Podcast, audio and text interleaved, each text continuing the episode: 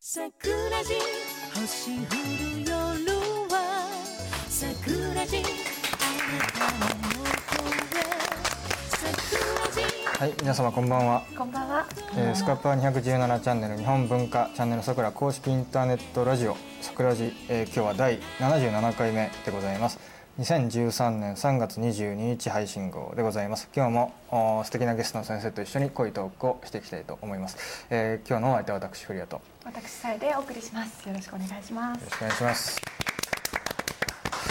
えはい、では早速今日のゲストの先生、えーご紹介いたします、えー今日第77回のゲストは東洋歯科の宮脇純子先生ですよろしくお願いしますよろしくお願いします。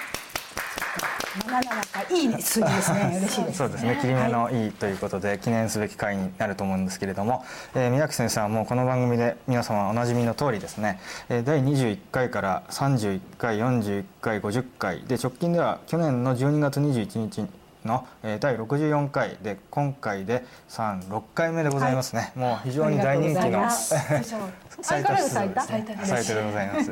ということで本当にですね人気のあるもう我々日本人も含めてすごく目から鱗の話がばっかりで毎回勉強になるんですけれども今日もですねいろいろまあ非常にきな臭い中国の話があはいったりするのでですねまあそういった話と中心話を中心にですねちょっとお話聞いていければなと思っております。よろしくお願いします。よろしくお願いします。はい。で、えー先生早速なんですけれども毎回ゲストの方にあの近況というのを聞いておりまして先生最近は何されてるんですか？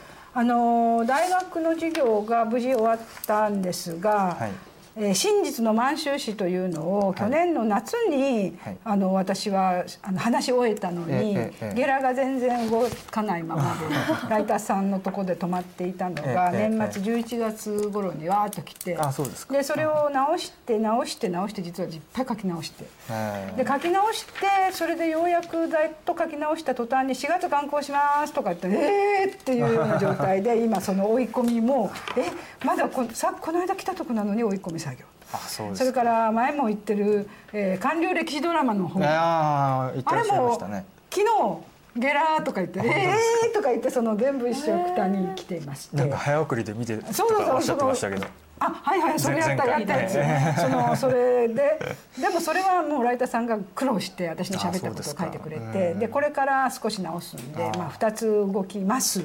その他にあのちょっと言わなかったんだけど11月に主人が入院して3ヶ月入院していてえでえっとにと20日前に退院したのね。あそうですか。でめでたく退院してくれたんだけど、ええ。ー腎臓病食なんで。はいあの一生懸命に家で、えー見ています。それか。ら食事も作って。あそうですか。そうなんですね。あのでも、えー主人の後で言いますそのええ。新潮史総書の仕事がええ。ずっと年末から本主人の本を作るあの手伝いで編集もしていますし、著作集8冊が、ええ。いよいよそれも6月から動くんであそう刊です行になるんで。かじゃあもうもうとにかくすごく忙しいあそうですか。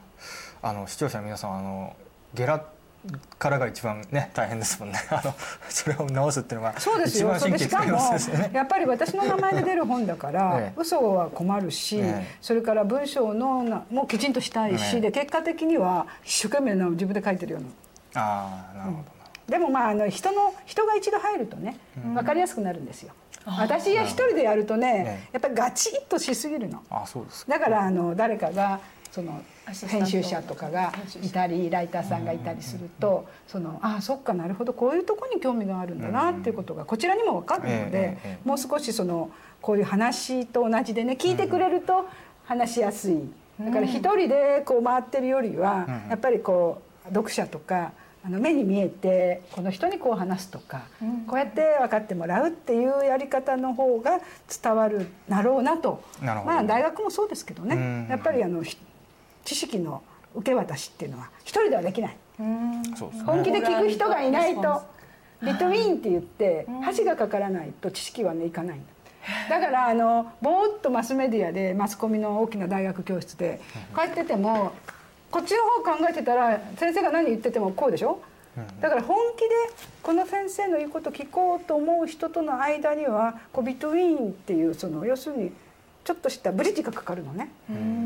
そこが伝わって初めて知らなかったことがこう頭とか口の中入ってくるというかねこんな入ってくるので自分がまずいやこの人嫌いと思ったらもう誰が何を言おうと何いいこと言おうと絶対に入らない。そうですね。受け手の問題っていうの、受け皿の問題がある、うん。でそのこちらに、えー受け受け手がですねえっ、と容量が少ないとキャパシティが少ないとええ。ああの新しいことを聞いた時に前知ってることを捨てて聞く人っているんだよね。あ。それはやっぱりねすごく寂しいことだけからい。やいやあのだから私がいつも学生に教えるのは今分かんなくてもなんだかよく知らなくても全部飲み込みなさいと、うんうんそうすると嫌でもこうあの大きくなると胃を大きくしなさいと、そうするとその後でゲッとなったら吐き出せばいいと。なるほど。これは嫌だとかこれ私に合わないって。言ったら出せばいいけどその代わりにとりあえず広がる。ええ広がったらまた新しいものが入る。だからつまりはねあの拒否拒否していきなさい、まあうん。これ嫌いとか選んでね私はこれは無理とかうん。不都合とか思わないではい。とりあえずは頭から飲むと。だけどそのためにはよっぽど相手がちゃんとしてるって信用しないとね、うん。毒を飲めって言われたら拒否しますもんね。そうですね。うん。っていうことはやっぱり教える側もその信用されるだけの人格がないといけないと。なんかまあお互い様なんだけど教育っていうのは実はそうやってその何にもないとこにはない。だから人間対人間っていうの。そういうものがないとね。つまり本読んでるだけでは実は滑っちゃって。あだから私のインターネットだけとかああいうのって情報はいっぱいあるけれどええどれが正しいか信用できないでしょ？そうですね。なんかわからないでしょ、ええ。だからこういう番組だと嫌でもその人の人格って出るじゃない。はい、怖いけどね。だからやっぱりずっと見てもらって、あの人が言ってるんだからそれは嘘言わないかなとか。うんその代わり一回でも嘘ついたら結局あの人あの時ああいうふうに嘘ついたんだからまた今度も嘘かもしれないみたいにね。なるほど残りますもんねね。だからその、えー信用があのある信用をその得るのはものすごく時間かかるけど失うのは一瞬っていうのは昔からよく言うのはね。でも先生とその1対1のそのビトゥインという、この知識の受け渡しをしたい人がうん10万人以上いるっていうことです、うんすね。再生回数が。のこの再生回数ってのは本当に10万いや回を超えて当番ますから組の随一の部類に入るとね。嘘を言わないように責任を感じます。あの私でもあの本当に嘘は嫌いで生きてきて、ええだから政治家は大変ですって。やっぱり結果が大事だからやっぱり途中途中はそのごまかしてでもその本当の目的まで到達するっていうのが政治家だと思うからね。だから政治家やめたの最初から。なるほど。私には無理。顔に出るこれはちょっとと思うとすぐね表情に出るんで私はそういう仕事は無理だなと最初思ったのね。だからやっぱりそれぞれ向いた人がでもやっぱりそのその職業に対する良心というか誇りというかねプライドっていうかね嘘そそれについてはあの抜刀してもらいたいなと。なんか日本もねそういう人を選んで私たちもやっぱり見抜かないといけないって思います。長くなりました。とりあえずの近況ですそうですね。あのそういう話を聞きますといかに僕大学時代あの不真面目だったなといや思いますね。それはやっぱ先生のせいもあるんですね。うんまあ両方じゃないですかね僕も悪いと思いますけどね。えでもその代わりにそれがあるから今、今勉強してるでしょ。そうですね。それはあるんですよね。ただ今思うとあの時もうちょっとね、ま、真面目に本とかしねややってよかったなと思いますよね思いません？どうですか？真面目でした？後悔しかありません。ですよね、でもその後代わりに何かしてたんでしょ？してました、まあ、活動してました。活動。やっぱその時しかできないあの 音楽の。もちろんもちろん。その時しかできないことっていうのはあるから、まあまあそうですね。本人にとって。あれだから無駄なことって実は一つもない。うん。思いますよ。だから今の大学教育私本当に批判的ですよ。そうですか。だって同じことをね、ええ。何万人に対して決まったことしかしないっておかしいですよ。やっぱり相手によって変えなきゃいけないし、ええ。そのもっと自由に選べるようにならなきゃいけないし、えあの批判にさらされるだけの覚悟が必要なのに、昔と同じことしてこうやり過ごすっていうかごまかすっていうのええ。がバレてきたって思いますよ。先生別の番組でもおっしゃってましたけど、上に立つ人は切腹する覚悟を持ってだってやっぱり立たなきゃいけないってだっておっしゃ100人の人を率いるからには責任は100倍でしょ、ましてや1万人とか5万人とか日本みたいに1億2,000万人の一応運命を左右する場所にいるだけの気持ちっていうのが必要だよ。本当に死ねとは言わないけれどね、うん。でも昔だったら死んだよね。そうですそれぐらいの覚悟がなくて上にいるというのはとても人に対して失礼なことだうん。と思います。なるほど。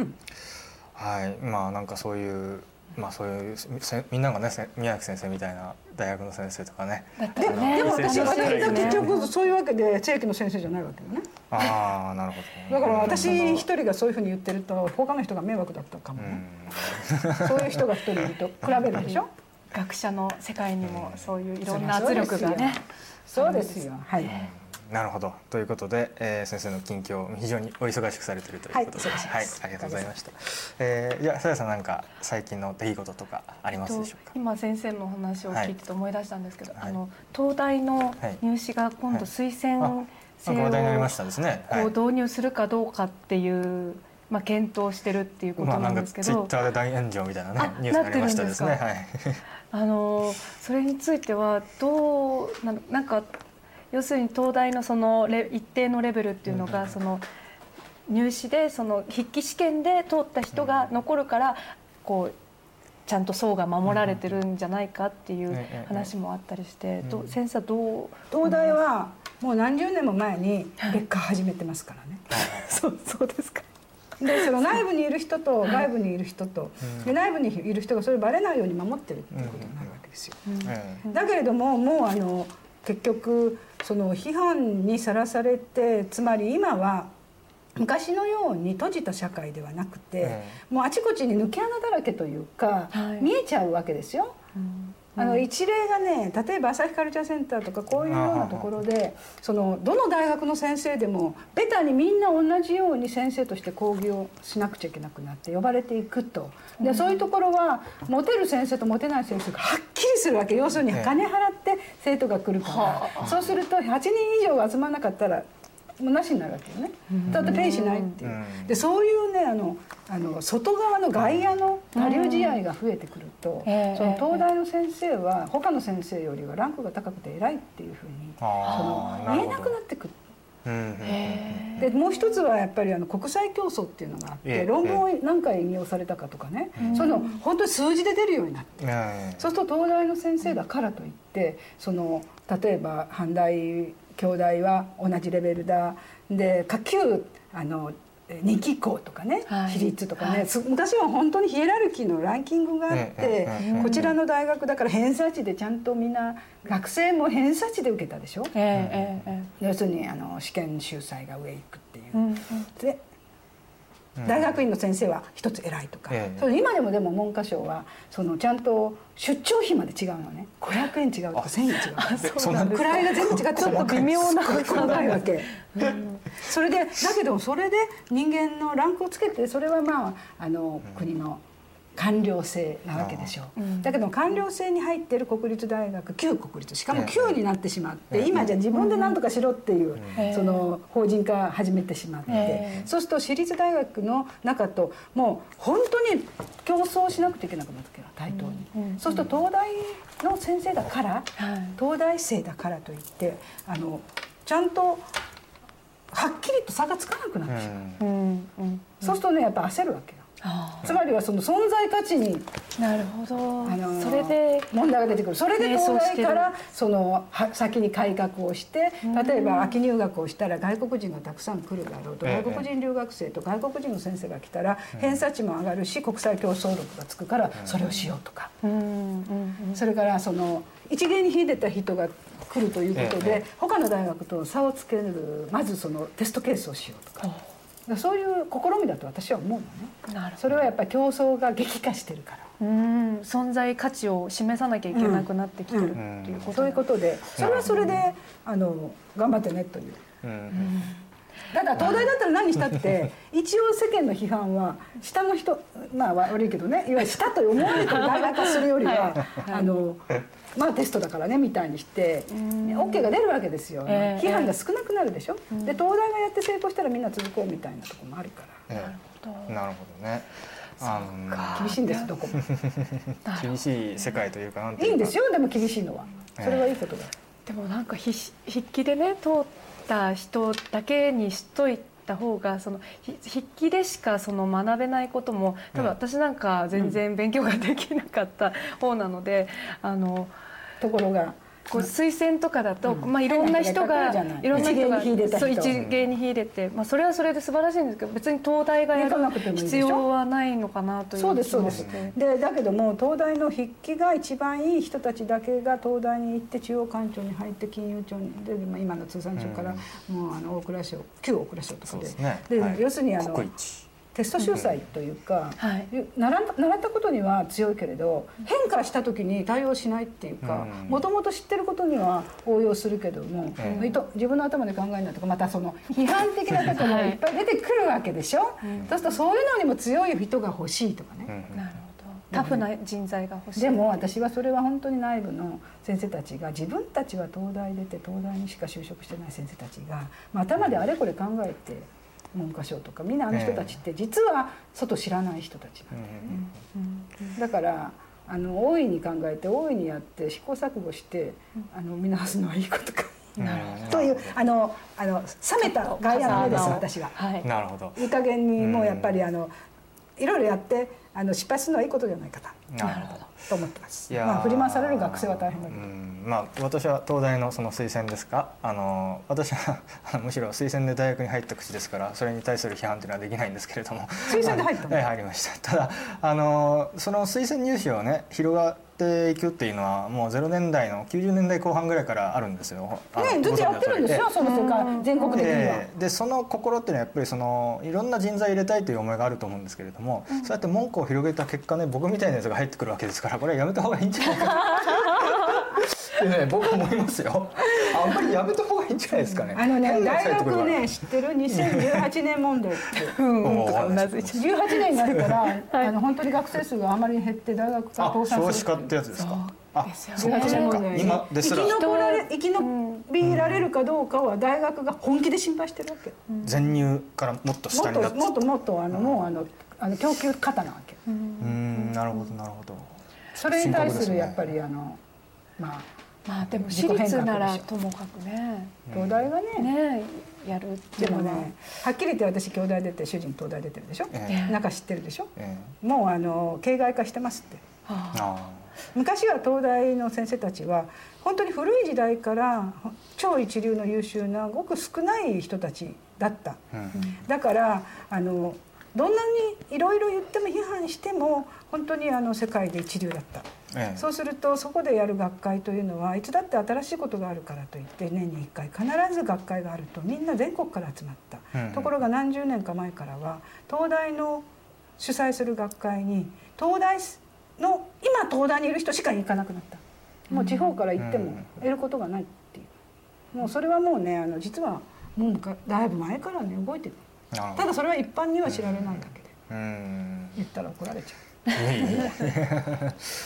るほど。いろんな問題ありますですね、はい。あちょっと時間もあれですけど私の方の近況ですけど、は。いこの話多分桜地でしてないと思うんですけど今日せっかくね宮脇先生来られて中国の話ということで、えーっと1か月ほど前にですねフジテレビで確かあの話しましたさやさん。あの南沙諸島に潜入した話フジテレビの話ってしてないですよね？してないです。よね？あの1か月ぐらい前の深夜放送ですかね。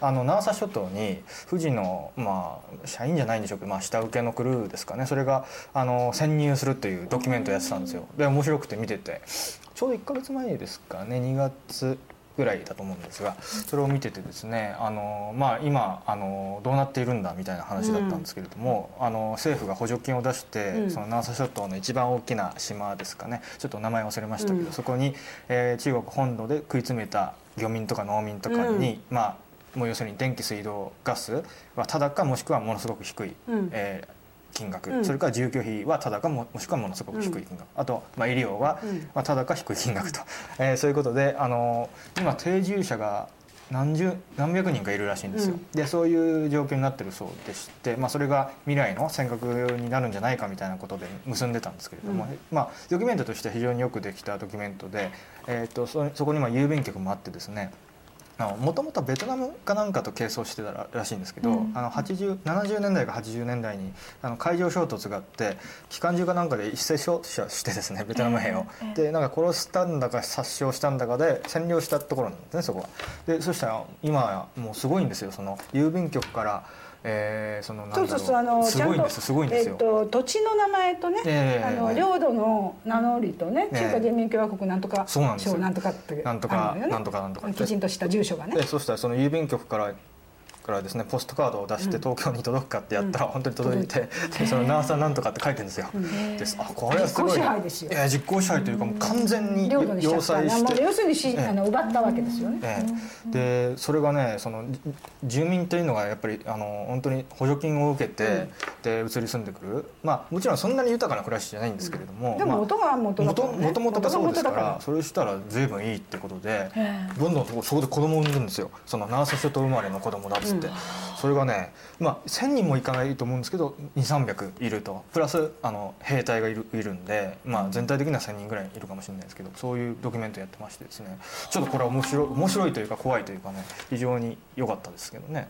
だからもっとメディアがちゃんとしょ、あの報告しないといけないもう中国にすることというのはええ。そうやってもう力でご利用しして軍事力で、どんどん領土を広げてるんだと、だからもうそれは向こうの方針なんだからっていう、うん。で南沙諸島ってパッと地図見たら、ええ本当に海に飛び出てますからね。ね。本当にあのはっきり言って中間線どこなんてのはもうそんな甘優しいもんじゃなくて大陸なのは全部中国だだからね。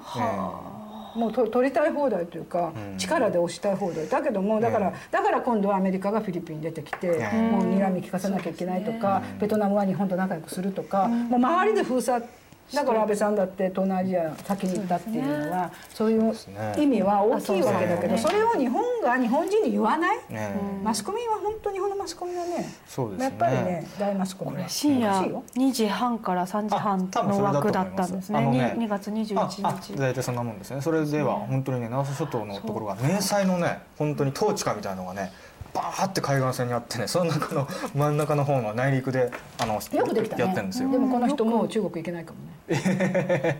どうなんでしょうね。いやだからその本当に潜入みたいな感じでなんか定期船はあるんだかないんだかで半分軍用船みたいなのの巡航船に乗るんですよその中国人を使ってっていう話で面白かったですね。もう早い時間にやってほしいですね。そうそうそうゴールデンタイムに、ね、フジテレビ深夜2時半から結局そ3時半なんのて我々くらスポンサーとか、そういう差し障りがあるからでしょ、あのフジテレビさんと私はちょっといろいろありましたけれども、うんあの知ってます知ってます。いやあのこの番組は良かったですね。本当にね、あフジテレビさんだからやっぱりさすがだな。良心のある人もいるし、これではいけないという 地上波の人も出てはきてるけれど、みんなそれぞれすごい差し障りがあるわけですよ。うん。そうですね。本当に鍵日中友好とか言って40年、もうあのもうかお金だのその人間関係なので抜き差しならない関係なんだなと私はもう最近見ていてもう学会でも政治家でも外務省でもその企業でも、え。もうその中国抜きで生きてる人はいない。まああのそれこそ我々の着てる服とかはもちろん中国でそれはまあ日本の企業が向こうで作ってることも含めてねだからもうあの切り離せないしみんな心の中で86%中国嫌いあの親近感湧かない。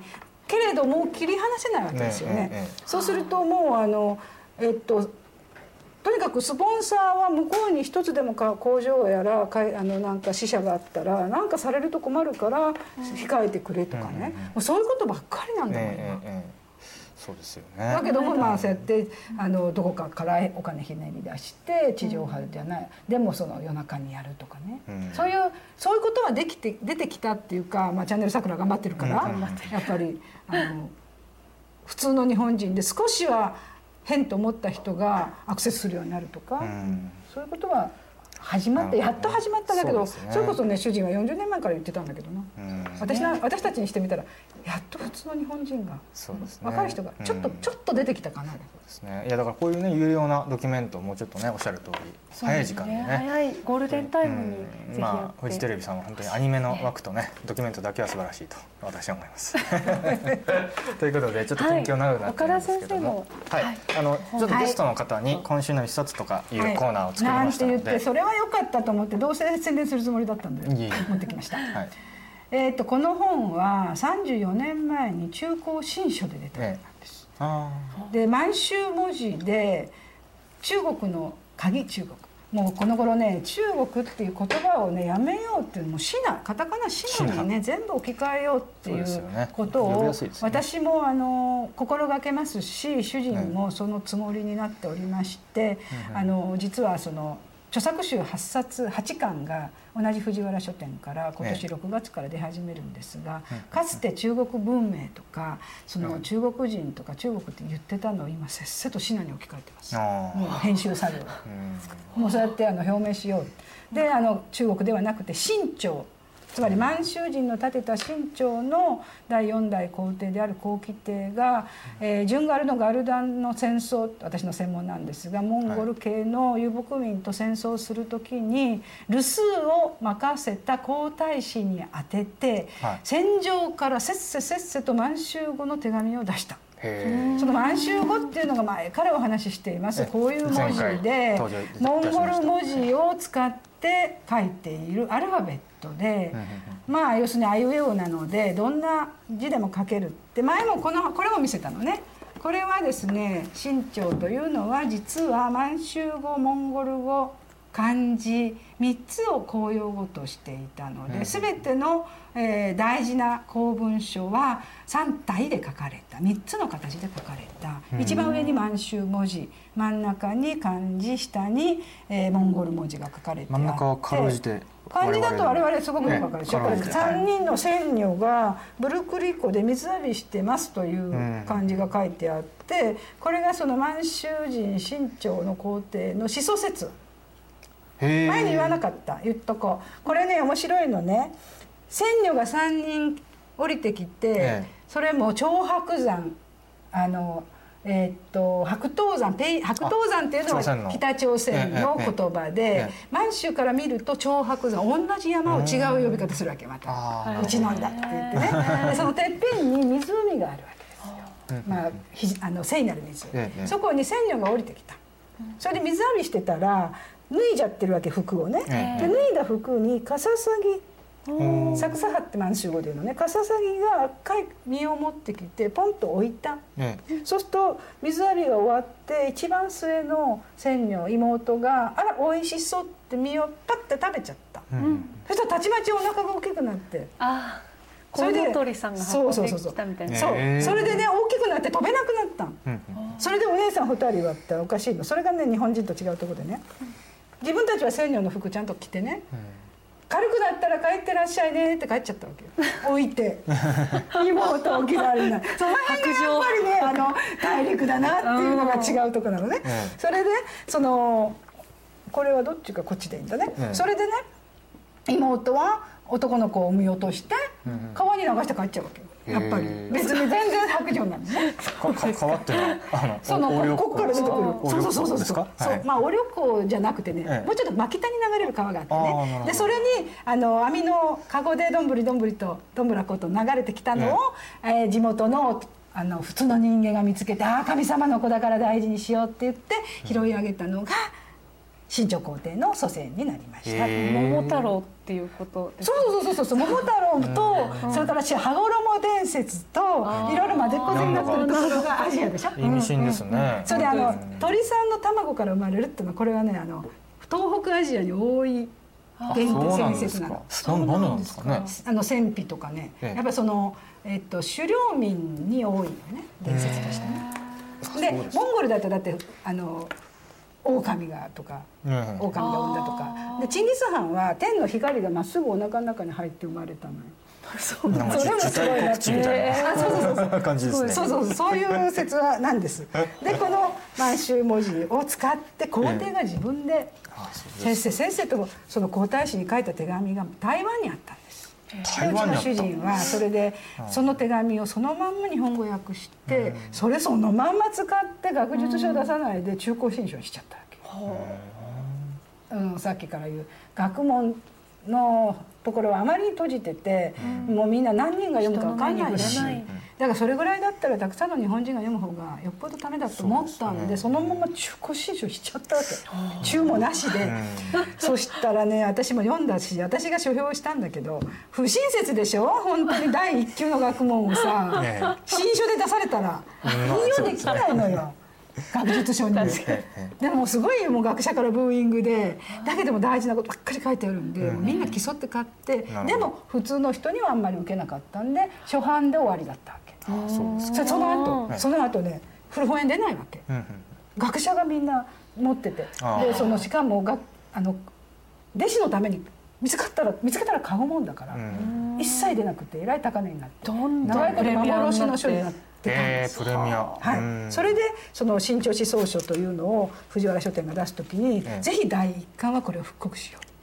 でもその中高新書のままじゃいくらなんでも、あと困るって言ってみんなで側中はつけるわ図版はつけるわ年表をつけるわ、それから論文は入れてそれから満州語の資料の日本語訳とかも全部つけてものすごい学術書に仕上げた。本ですすごいですね。こだのから全員。分厚さをですねちょっとご覧いただきたいんですけれども、そうです。まあ、まあ普通のというかまあこれちょっと比べたら大体わかりますよねこう。500ページ近くありますねこれ。45060だと思うんですけれども、ええ。そうそうそうそうですね。45060よくわかる。相当な作品ももちろん完備してますし、これでこれは実はですね新潮思想書これから始まるんですが、これの今第1巻目です。で2巻目からラインナップがものすごくあってええええちょっと今手元にあるんですけど12345678910人ぐらい私も人そのうちの1冊書くことになってるんですが、うんうんうん。これをこれから10年計画で藤原書店は選ぶ。これはすごいですね。で今研究会をしてます。でみんな研究発表してこういう話しますこういうものを書きます。それでみんなで寄ってたかって助けてやろうと。ええつまり一人だとね漏れが出る。身長って何だって前から言ってる。こういう王朝でしょ？これの下の白いとこだけが漢字使っていてあとモンゴル語チベット語、えーイスラム教徒のアラビア文字。で満州みんな違う言葉と違う文字とそれから違う宗教と、えそれから法律も違ってたの。でそういうところを一つ一人で無理よ。ええどんな学者でも。ね。だからたくさんの人たちがずっと研究会をして自分が分かんないことは聞いて教えてもらってあの、うん。あの間違いのない本にするって。2冊目はね海賊の本が出るの。お楽しみに。台湾とかベトナムからやってきてええ南で荒らし回った海賊。しかもあの、ええっとカリブの海賊のあああいうの話も全部そのネタがここにあった。ええそれはあれですか？次の人があの後期和光とかの話ですか？そそうで和光じゃない。和光の後。あと清朝の時代の海あ賊なるほどなるほど。ベトナムから来るんですよ海賊がいたんですか？いたんですうん。でイギリスがね海賊に襲われたって言ってねジョン・ターナーが出てくる知ってる？あのジョン・ターナ。ーあのパイレーツ・オブ・カリビアンあそうそうパイレーツ・オブ・カリビアンに出てくるあ時代的にはじゃあ。あのあの女の人のあの白塗りとか、うん。あれも全部元があるわけ。あの逸話が。あそうなんですか。でその資料があるの。ジョン・ターナーっていうのも。もちろんああんなんじゃないのよ。ちゃんとあの襲われた方のイギリス人なんだけどね、うん、そういうのを使って。でもそれはねちょっと面白いのはね海賊海賊って言うけども本当に恐ろしい海賊じゃなくてイギリス本土からたくさん金と軍隊もらいたいんで、ええ。オーバーに言ったとかね。ああなるほどなるほそういうネタバレもある。あなるほど。うん。それが 2, 冊目決まっていて今一生懸命やっていて、ええ。こういうあので後期典の手紙はこれはあの中古新書の文章は本当によくて、ええそのまま再録。あそうですか。でその他にやっぱり付録と造法改訂でいっぱいつけて、あの1月に主人が元気なうちにって言って出したら元気になりました。本が出たんで元気になりましたんで私は本当にあそうですか。えあの本でこのこのように帰ってきてもらって。でこれからまだ8冊の著作集そを出すのにあのまだ始まったわけはいですね今まだまだ2人で助け合ってええ。あのいい、えー出版。それは40年前に今の中国のことをちゃんと指摘してるのね。台湾問題も全部もう言ってるのね。うん。それを改めて本にしてどうで言ってただろうって言ってやろうと思って、なるほど。あんたたちが聞かなかったのが悪いんでしょ。ええ。という本です。なるほど。今それを編集作業してるんですちが、なみにこのこれあのパンフレットというか、はい。あの新潮紙えそう欲しかったらし藤原書店にえこれ中に実はさっき打ち合わせの時にですね、宮城先生と岡田先生がモンゴルでございますよねこれこちらのそう。ここにちょっと小さい写真なんですけど。今度もっと大きいの。にえあのこの昔。遊牧民のはい、このえっとねモンゴルの西の方でね1週間ね草原に滞在したんです。そうするとねこちらちょっと見えますでしょうか？はい。こういうところに泊めてくれるというか私たちは本当に大事なゲストなんで、ええ。新婚初対の夜を、新婚夫婦を追い出してというかお金いっぱいあげて ちょっとそのアパートに移ってもらって、ええで我々はここに泊めるわけ。えでコック付きドライバー。えすごいですね。それでしかも私たちが草原に行っていない時はそのお家の男の子が鍵持って前でそうやって鍵番してる。えだってこんなところいくらでもさ泥棒できるでしょ？前行ってみれば。貴重品いっぱいあるし日付さえし。そうですね、はい。鍵番付き。日本人だってわかるし。でしかもこの中には、えートイレはないのでそのほんと近くのあにあの穴掘ってくれて、ええ。でこういう骨布で囲って私たちのためのトイレ作ってくれたの、はええそうすると私たちのいない間にみんな使うから。あ あー。ひどいことになってる大変面白い経験をしました。なるほど。これ実は裏のこはい。の写真とかも先生が撮られたえこのねあの同じそのゲルがあったところの、ん。ホブドというモンゴルの西の方のこのえー川のそばの馬のお写真はいですよね。私の撮った写真先生が撮られたずーっと広いところに馬がポツンポツンポツンポツンポツンと割と小さい写真ですけどこの草を食べてあの距離感っていうかね壮大さが分かりますですねこれね小さい写真ですが、そういうふうなえー、後ろはこれ川ですかね湖ですか、ね、これは川ですあ川ですかだから町は川がないと人がやっていけないから、で川のそばに人が住むうん集落がはいできる、はいなるほどそういういろんなものを楽しんでやっておりますや今まさに始まったばかりのプロジェクトですけれどもぜひ、はいあの学術書であるけれども普通の人が読んでも分かるような本にしてあります、で何がいいかっていうと中国の嘘が全部分かる、うんうん。つまり中国史とか5,000年のどうとかとかうん。乾隆帝や後期帝の時どうとかあ自分たちがどうだったとか、言いたいことは言ってるでしょ？そうですね。はい。そうじゃないことが書いてあるわけです。つまり漢字使ってないんだもん。うん。大体それ中国人って何？うん。漢字？漢字とかって。いう皇帝はみんな満州文字使ってたんだよっていうこともわかるし、なるほそれからモンゴルやチベットがいかに中国じゃなくてのびのびとやってたかっていうこともこれですごくわかるよね。どこれはあれでしょうか？あの東洋史とかを勉強するような大学生でも大丈夫ですか？はい。もちろんです。ええ。東洋史専門家にあのおすすめします。よろしく、はい、ありがとうございます。ありがとうございうことで、ちょっとあのいえいえとんでもございません。あの非常に面白そうなはいぜひ。はい。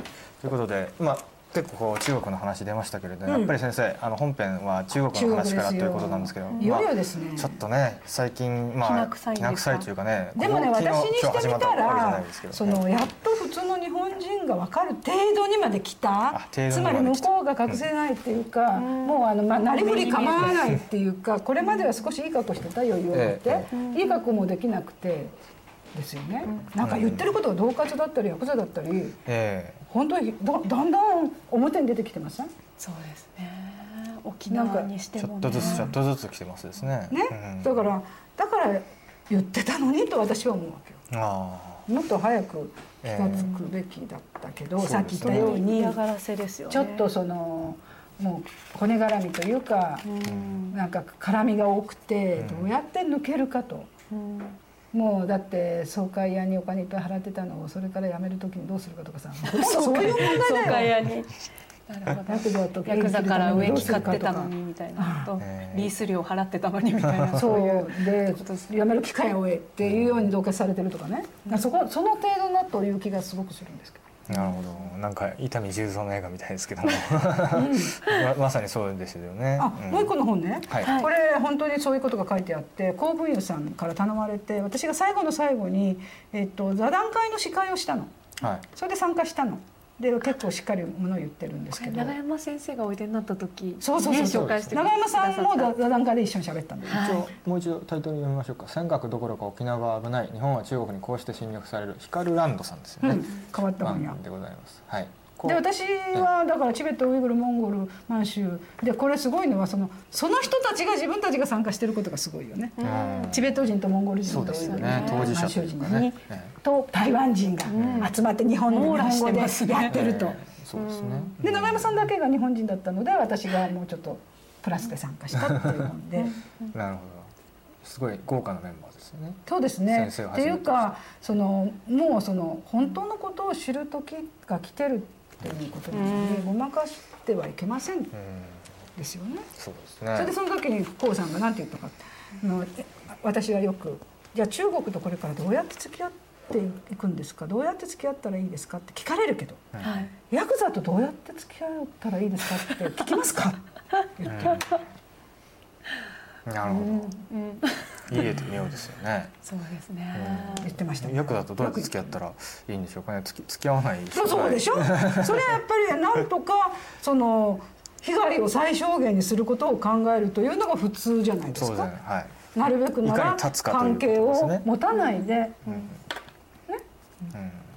まあ、上手に付き合う方なんてあります、うんまあないですね。ね。こちらがけ警察だったらいいですけど違いますからね、というふうに考えるべき時が来てるかなっていう。そうですね、でも中国ってそのこの間もあの玉上塾長にも質問したんですけど日本と本当に戦争する気が今あるのかっていうところが、うん。なんか例えば軍事費をまた10年連続でしたっけ、ええ2桁成長とか、うんあとなんか護衛艦をレーダーで照射するとか、なんかいろいろ細かい嫌がらせもあるしその沖縄に対してもなんかきなさんとかを使ってでもね例えば中国が戦争する気があるとして日本は全く戦争する気がなくて戦争のよじゅ準備がないじゃないですか。ないです、ね？ないです。それだっはい。て最初から設定の設問が間違ってるっていうかつまり向こうが戦争する気があるということは恫喝ですからね。んお前らできないやろうって恫喝やん。うんう恫 喝やん。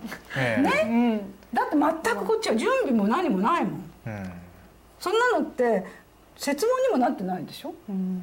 こちらとこちらに同じ程度のその気持ちと、えー法律とね何かあったら戦争を避けるにはどうすればいいかとかさ、えーそっち行くんだけどこっちは何にもなくてこういうギブアップで丸は腰で。戦争をする気があるともし向こうが言うとしたらそれはもう脅しに決まってるでしょ？うん。うん。うん。そうですね、うん。まあ、恐恐喝というか脅迫というかね。金出せとか、言うこと聞けとか。うん。次はそれでしょ？え。だから全く対等な形になってないってことですよ、えなるほど。あのーえいつだったかな？1月の末だと思うんですけれどもあの孫崎孫崎ん。受さんですよね、うん。元外務省の。それがこの話しましたっけ？してないです。してないですね、朝生に出ててあの尖閣諸島は、えー近代あ尖閣諸島は日本固有の領土だとは言い切れないと、要するに、えー中国にも一定の利があるんだということを、まあまあ、またぞろ言っていたんですけれどもまあどどう思いますか？あんな人が外務省の高官だったり 自衛隊の先生だとったって信じられないね。日本ってそんなにやっぱりあの、ね。もうあのアメリカの属国あるいは中国の傀儡になってきたんだなってことで本当にがっかりしてますが孫崎さんは。うん。であの私だから顔も見たくないんで行かなかったんだけど、うん。ね。ある研究会であの幹事さんのとこでみんなね。顔見に来いと言って嫌だって言ってやめたら、ね。真面目な人だって。真面目な人がそれだからもっとまずいっていうね。確かに真面目そうではありますそうよね悪気がないのが困る。そうそうそう。それであの確信犯でそれ言われたら、本当立つ瀬がないししかもそれを NHK や、まあ、中国びいきが上手にっていうかそれをいいことに使うっていうのは、なお悪くそれが外務省だということがもう日本のその。なんか将来のなさを言ってるもん等しい、でね反米なのは分かりますよ。彼はそのねアメリカが嫌いアメリカはこんなに悪かったって読みましたよあの本、うんうんうん。しょうがなくて、ねそれにしてもいもう一面を切り取って、その本当にあの二元論でやってるよね、ん。いい悪いでさしかもそのね。日本の首相でアメリカ B 機かアメリカ B 機でないかとかってねさっき言ったように政治家に対して外交官がそれを言う失礼さ、政治家というのは結果が大事で、その途中というのはいろんな方策を取るべきで、その国民のためには嘘もつかなきゃいけないし、ええ好きでなくてもアメリカとうまくやっていかなきゃいけないし、ええ戦後アメリカとうまくやっていかなくてどうやって日本は生き延びたんですか、うん。ね、それをそのああいう言い方でまず一刀両断でやるということが日本のその外務省の高官がやるべき本ではない言うべきことではないでしょ、まず一つ目ね。その、はい。さっきの責任論からね。えで2番目にアメリカが嫌いだだから中国と仲良くしよう。これがまたその二元論っていうかバカっていうか。そうですね。はい。だから10えっとねそういうのなんていうの？流行を入れてここじゃたたた虎のく虎の口を逃げてええ流血にいる。ああ要するにと虎から逃げたけど竜へ飛び込んだみたいなっていうね、そういうことわざがあるわけよ中国にね、だからアメリカダメだったら中国もっとダメでしょ、そうですね。その法律もうん。ろくに機能しない民主主義のないところが、じゃあ中国と組めばいいっていうねその単純さね、え。私日本の戦後の教育は本当に間違ってたって心から思うわけ。えなるほど。で私それをすごく思って真実の満州史で書いてたら、えあのえーっとねうん。奈良奈良にいるえーえっと吉之助さん井原吉之助っていう人が、はだいぶ年取った先生が、うんうんあの正論でいいこと書いてた、はい。日本の教育はね江戸の方が良かった。江戸時代の教育っていうのはね武士だけでなくて町人もね、うん。その立派な人間というのは自分の頭で考えて、ええ。人をそのあの助けるというか、他の人のためになるというか責任のあることをする覚悟ができる。ええ。ところが明治になって近代化を急ぐあまりというか近代化のためにうん。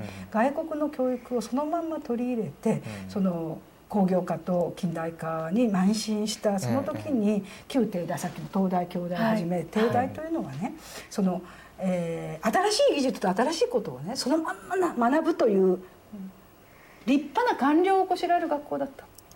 で立派な官僚ができたいうことはよく聞いて本当にそれをそのまま学あの再生することはできるけれど自分の頭で考える人を作る教育は明治以後なくなった。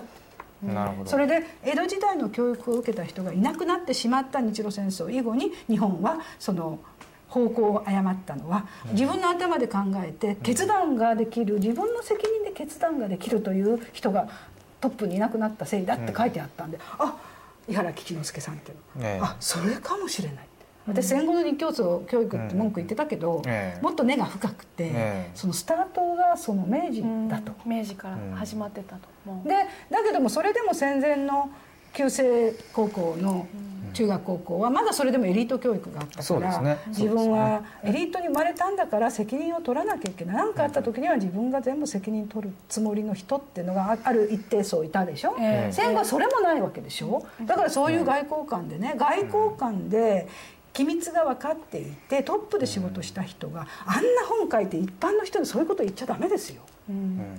国益損なってるじゃないですか。まあ十分損なってますねすでに、ええ。ね、ええ。そういうのは売国だって言わない？そうですね。失礼ですよ。普通の国民に、はいだってたくさんの人よりたくさんの給料もらってね地位が高くてね、それこそ勲章もらうような人でしょ、っていうのが私の腹腹が立つ気持ち、うん。ねやっぱりそのあの一般の下々の人間が好きなことを言うことと、ええ。地位にある人が、うん。地位辞めてもねその責任はね、ええ。一生続いてると思うんですよ、それだってその肩書きがものを言うんだもん。おっしゃる通りですね、それで言いますとあの例の鳩山なんてもう最悪ですね。だからね、そういう人が上になる、なんで日本って立え。え派な日本人がいっぱいいるのに、ええ。トップが立派でないのかという、ええ。そのショックというかね、うん。がっかりさっていうのもあるけれど続いて引き続きね、ええ。官僚もダメだったかと、政治家だけじゃなくて、そうするとやっぱり戦後の日本が中国から恫喝されていて、それ中国はそれを見て恫喝してるわけでしょ？そうですね。でアメリカもさっき言ったようにその歴史認識問題は私が一生懸命その戦前の日本はそんな何にも残虐ではなかったし大陸に投資ばっかりしてちっとも悪いことしていないと。それを韓国も中国も全く反対のことを言って全部悪いことは日本のせいにしていると北朝鮮もね。ええ。でそれを日本人があの全部嘘だと分かって見直す教育がどうして日本でなされないか。日本人が自分たちの祖先がどんなに立派な人だったかを知るだけで日本は生き返るしまたその元気が出るというので一生懸命やってるじゃないですか本会でね。ええでもこれは実はアメリカも望んでないわけよ。うん。だってアメリカはもし日本が立派なことを戦前していたんだったら日本と戦争した理由はもうなくなるもん。えだって東京大空襲あんなにたくさん向こうの民殺しそうですね原三爆を起こして人道に対する罪はアメリカにあるわけでしょ？で日本が悪かったことにするということはアメリカもそっちが望ましいから実は中国はそれをまたいいことにこれまでこれからもやめない。それから中国と韓国との歴史認識問題に関してアメリカが日本にあの抑えにかかったり頭下げさせるのはそれはアメリカにとってもそれが得だから。だから日本がその生き返って本当に普通の国になることは世界中が望んでないと。我々は覚悟しないといけない。ということはやっぱり自分たちしか自覚する人間はいない大体誰がそんなよその国のために心から動いてくれます。日本人だけだよ。よその人のために心から動いたの 台湾や朝鮮や中国人をね、自分たちと同じようにしたかったんで心からそれを善意でしたでしょ、えで今じゃもうそれは逆に全部日本が悪かったことにされてるけれど、それを日本人が目目覚めさせるのが嫌なんだもん世界中。ええ。そうですね。あのさっき先生あの非常にあの薄美なことをおっしゃったんですけどあの、えー、と元、まあ、外務省の人だったわけですよねそのさっきの孫崎さんは。ええ。でただあの例えばさっき鳩山さんの話をちょっと振りましたけれども鳩山も今まあ一応民間人なわけですけど、まあ、元国会議員で首相だったわけですよね、でこの前南京に行きましたよね。ちょうど先生が前回出た後ですよね。その選挙の後ですからね。その時にあのいろんな非難が出て、まあ、国賊だみたいなことを言われましたけれども。あのね、ジャーナリストの岩上康美さんがあの言ったんですね。こうあの何の問題もないとそれはだって民間人じゃないかと。っていうふうに論評したわけですよ。でやっぱりすごく強烈な違和感がありましてですね。いやおっしゃったようにそのあの鳩山は確かに法律的には民間人かもしれないけどその覚悟とか責任という意味においては公人なわけでですから。つまりだからやっぱりええ。その言う人はもう絶対に裏がある。えもうそういうふうに考えましょうと思うわけ、うん。それから言言わわさされている、そういうふうにもう言うしかない。かわいそうだなってせっかく日本人に生まれたのに自由がないんだなっていうこと。を、マスコミマスメディアなのに本当のことが言えない。日本のためのことが言えないっていうことだけで、もう何かその後ろに何かあるっていうのが一つ、それからあの日本のトップになっていたことに対する、ええその責任感とか自覚とかそれこそ腹切りもしないっていう、あの全く全く反省がないっていう日本を売った日本のそのお金もなくす日本人に対するそういう責任も果たさない、うん。日本の将来に対して悪いことして平気ということだけで、ええ。こういうのって立派な人とは言わないでしょ？え場どころか国賊ですよね。本当ですよ。うん。つまりはその立派でない立派何を立派と考えるかとか、うん。そういう判断をやっぱ普通の人間がもうはっきりと言うべき時っていうか、うん。その日本人は優しいし穏やかなのでね、全部罪を問わないでなあなあにしてあげてきた、それでなあなあにしてもらった人たちが組んでまだ悪いことしてる。うん。うんでしょ、ええ。それに対してあの心優しい庶民はうん。もうちょっと激しく怒ってもいい時期が来たのかなっていう。っていうかでも怒ってますよみんな。怒ってるでしょ？ね。だから選挙の結果にも出るし、ん。中国嫌いにも出るし統計取ればうん。バーッと出るじゃない、そうですね。あのかつて今えー今ほどあの対中感情悪いというのはないですからね。それでさすがにね8割ですあの昔は中国はね日本のメディアにねあの日本をの日本人の対中感情をよくしろって命令してきたわけよ。本当に。それって命令なん命令なんですよ。つまりだっておおお前らは我々と仲良くしてんだろうと。お前らはそのメディアだろうと。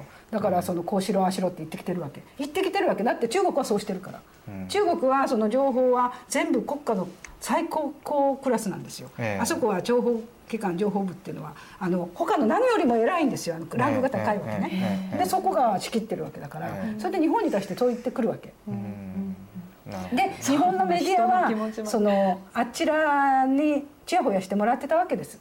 つまりは自分たちは日本ではそれこそ羽織頃だけど。知ってるでしょ？羽織頃っていうの。羽織頃、どどういう明治時代にはええ。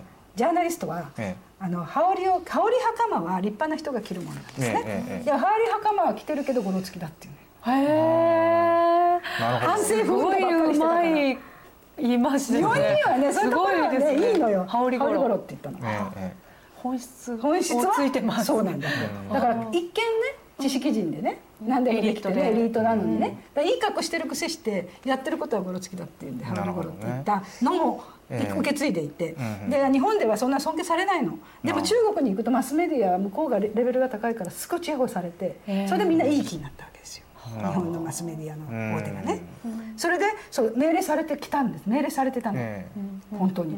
今でも多分そうだと思います。ええ。お前なんで言うこと聞かせられないんだとか、ね日本人の庶民をもっとちゃんとこ教育しろとか言われてるはずなのね、でもこちらは民主主義の国ですから、あのでもおっしゃる通りですよね。今でこそテレビ局なんていうのはね大学生が行きたいところですけれども戦後すぐなんていうのは蔑視されてましたですからね。あのあの鉄鋼とか国鉄の方がよっぽど銀行とかの方がよっぽど上であのテレビ屋なんていうのはテレビ屋って言われてねあの蔑視されてましたからね。中国人はね本当にねその籠絡するのはうまいんです。えうんちょっとでも社会に不満があったり、ええ。俺はもっと立派な人間なのにみんなが認めてくれないとか、うん。あんなあいつの方が出世してとかそういうような気持ちのある人に取り入れるのがすっごい上手なの。うん。うん。人の心の闇につけ入る。笑うセールスマンみたいな感じですね。それで 藤子 A 先生あああの人はただの友人だけどあなたは同志だとかねあ言って籠絡するんですって。お金もかかんないよね。一つですね東洋史学者はみんな籠絡されたのよそうなんです。東洋史私たちの国の歴史をやってくれたっていうのはもうこんなにね感謝すべきことはないっつってねすごい宴会してもらってさ偉い人に会わせてもらってさ宮城先生は 私は 後で話すけど後で話すけど、はい。あのそうやってすごいあのえっ、とねぜ、えー空港で、ね。みんなが並んでるのに豊洲の先生パッチバーッと通してもらったってそれだけでさもうすっかり中国好きなんですよ、へあ東洋史やっててよかったえうん。簡単。うん。とかあの人には見せないけれどあなたにはこの資料を見せます、ねねあなたの方が友達だからとか。うんやっぱり今まで行けないところ絶対見られないところでもあの黙って通しますとか言われて一回でもあるともうその次はあの時通してあげたでしょだからこっちの言うこと聞いてくださいみたいな。うんなんかそういうのうまいんです。ね昔あのねち中期連っていうのが今でもありますけどありましたけどあの中国機関車のあれでどんどん洗脳されてね帰ってくるっていうのがありましたですよね。それを個別でやるわけ。一人ずつ。あちらは人海戦術だから。うん。うまいですね。なんかアメリカのなんか企業外資系の企業がなんかシーシーラさんって方が言ってたんです、ね B BC と B C BCC でしたっけ？メールね。あうん。CC と CC BCC を使い分けて、うん。それで一斉に送って、送ったり送らなかったりっていうので。で差別するもうそういうことを何千年もしてきたんだからさ。異民族支配で。なるほど。もうそれはもうねそういうことばっかり考えている。今でもサイバーポリス30万人って言うでしょ？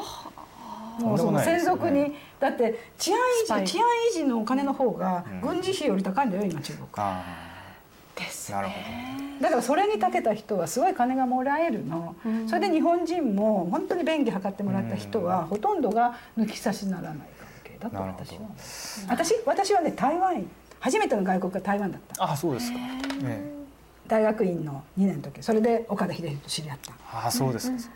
本当にモテたからね。日本だともうペーペーの女の子って一番下で一番下で一番下でもう目もかけられないのに台湾に行ってちょっと中国語喋ってちょっと研究発表してもうラジオのインタビューが来たからね。あら。でまあもちろん台湾はね久しぶりで日本から女の子が来た。うん。これまで男しか来なかっねたね。それこそ売春ツアーなんかあのだからその中国史をやってる女の子だって日本人だってもう本当によくしてもらって。価値が。高いすっごいよくしてもらって大好きだったの台湾ね。それはちなみにどのぐらいの年代ですか？私が、ええ。私が25歳の時。あじゃえーとお客さんすると。78年。あ78年。じゃあまだ軍事政権下中か。そうそうそうもちろん小警国とかあるそうんですか？そうそうそうあそれからずっと台湾は私は日本の東洋史ではみそっかすだけど台湾に行くと一人の学者として扱ってくれるわけ。すっごい気持ちよかったよねやっぱりそうなるとやっぱりね台湾ビーキなりますなりますよね。あの今日まあ先生いろいろ中国の歴史のフリップ持ってきていただいたんですけど、ちょっとこの台湾の話が出たので先生にぜひ聞きたかったんですが、最近のニューまあ最近といってもこれ放送時には終わってますけどワールドベースボールクラシックありましたね、はい。WBC でそれでまあちょっと非常にあの話題になったのがまあ台湾と韓国が戦いましたね。それで台湾が勝ったんですね。まあ逆転かな。それの時にあの、えー台湾人がまあ喜んでる動画っていうのがまあインターネット上でまあ広がったと。その時にそのえーっと韓国の国境を持った台湾人とかがですねこうぐしゃぐしゃにしてこう喜んでる動画っていうのがですね非常に多かったと。で有名なものも何本か出たと。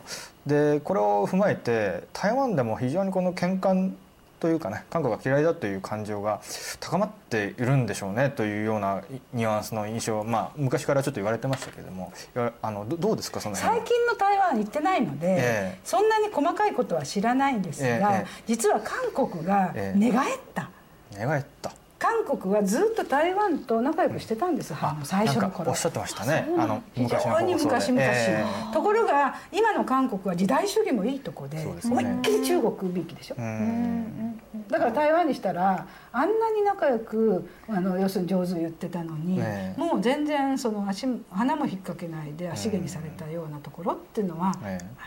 ああそれはあの中中隊こう代表交代みたいな時ですかね、そのもっとだいぶ前からでしょ？だからその韓国が、うん。今中国がええ。その韓国と日本に対する当てつけもあってで韓国も日本に対する当てつけがあって中国との関係っていうのがうん。変に密接でしょ、まあ、もちろん喜んでやってるとは思わないけれど、ええ。でもやっぱ脅されてるわけよ韓国は中国に、うん。だって小さいからね。ですね。もうみもう見え見えで日本よりあなたの方が大事ですって言わされてるじゃないですか。そうですね。だってバックパクウネさんじゃなかった、あのだって日本よじゃなくて中国とかさ、うん。先に中国出したとか日本出さなかったと震か災の時に中国とあのどうしても僕は震災の式典がありましたですね11日に、うん。その時に中国は、えー、と台湾が喧嘩することに対して反対して欠席すると、ところが韓国はあ知らなかった。の挙取ったので事務的なミスだと言ったわけです。ね？えだからやっぱり怖いから日本も怖いんだけど中国はもっと怖いのよ。もっと怖い。だからまああのつなが韓国からするとね。あと我が国は中国とれとあの同調して欠席すると言いたいんでしょうけどそこまで言えるチキンなので事務的なミスだと言ったわけですね。で中国に対してはそうは言ったけどそうでまた言い訳ええするそうでしょうねおそらくね。それだって日清戦争直前と同じだよ。本当ですね。うん。また繰り返してるなってこれあのまあし清朝の時代も当然朝鮮というのは属国だと思うんですけれどもこの永遠に変わらないですかねやはり。